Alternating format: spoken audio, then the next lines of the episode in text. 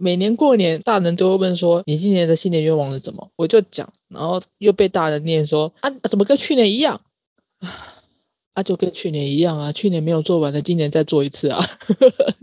那如果你每一年的新年愿望清单就真的是去年的复制贴上，那代表每一年都没有再完成它嘛？那你发生了什么事情？我觉得应该不是没有完成它，而是正在前往完成的路上。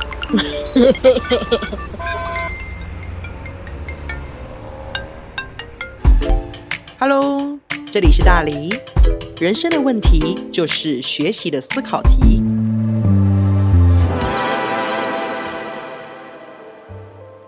好，我们今天来谈谈拖延呢。我们可以用时间管理的思维来谈这件事。拖延呢，有人把它叫做拖延症，搞得好像是一种病一样。不过拖延它也是一种行为，当然它也是一种思考的理路。在遇到事情的时候，不自觉的逃避或者去选择让自己比较舒服的，而产生这一种不断拖延的情况，然后把去年的清单变成今年的，也可能是来年的清单。那这种拖延的状况，我必须说，它其实不是一件坏事。为什么？一个有拖延习惯的人，反而容易成为时间管理大师。好，在时间管理里面，我们有一个技巧叫做结构性拖延，也就是有效的善用你的拖延，你就可以解决拖延的问题。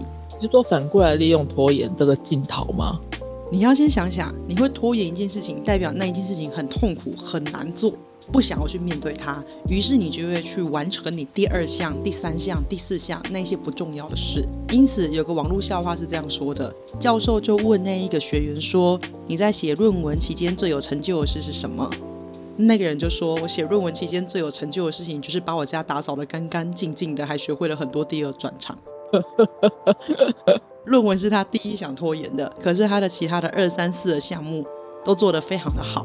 那换言之，你可以帮自己制作一个清单，这个清单就是你要做的第一项、第二项、第三项、第四项，你可以排定不同的优先级，而让你感到最困扰的排在最前面的是你最想拖延的事，然后你就会不自觉的把你二三四五六七八项的清单全部都完成。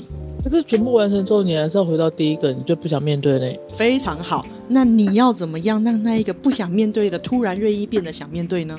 哦，就不想面对的，我要变把它变成我想要面对，把那个第一个再分成十个，这是一个方法，把那第一个再切成十个小块，也许它就会比较好做啊。这个叫做分量的减少。还有一个，你就找一个更想拖延的事情，把它往前摆就好了。再找一个分量更大的放放在前面。比方说，你本来很不想要去工作，结果后来呢，你家人就跟你说，希望你去做相亲这件事。我还是去工作吧。对，你就说我还是去工作吧，你会比较愿意做这件事情啊。所以，要么你把时间轴，你把那个困难度，把它的优先级再放一个，去做一个更大的挑战。更大的挑战放下去，对比之下，本来的困难好像也不困难。又或者是把困难的东西切成很多小等份，你就会不知不觉把它给完成了。那这一种做法就叫做结构性拖延。你本来拖延的能力越厉害，你的时间管理从者的能力就会变得越强。所以我说，拖延并不一定是一件坏事，它是一个做法，但是会不会还是有很多人他就一直拖、一直拖、一直拖，然后变成一二三四五六七，完全没有一样达成这样。这是有可能的。像我姐，她就买了《拖延心理学》这本书，她就下定决心，看完这本书之后，她就可以开始其他的项目。而她就连看《拖延心理学》这本书都开始拖延，到现在都还没有看完啊。它其实还牵涉到另外一个，你刚刚问也是另外一个，就是因为 A 没有做好，所以我 B、C、D、E、F 我就不要做。那是因为他不自觉的把这些项目视为是必须要联动的项目，我一定要怎么样才能怎么样。可是其实你今天就算不洗衣服，你可以拖地吗？可以啊，你可以跳着拖地。所以我们要改变时间管理，要把你每天要做的事情变成一个个任务的形式，独立分项去完成，而不要把它变成线性的规划。今天一定要上完第一节课，才能上第二节课，才能上第三节课，没有这回事。你睡过了一二三节课，你依旧可以在第四节醒来吃饭呢、对吧？等一下，可是前面的三节课的老师也太可怜了吧？那如果是联动的任务怎么办？联动的任务自然就要把它摆放在一起，它可能就要一起来处理。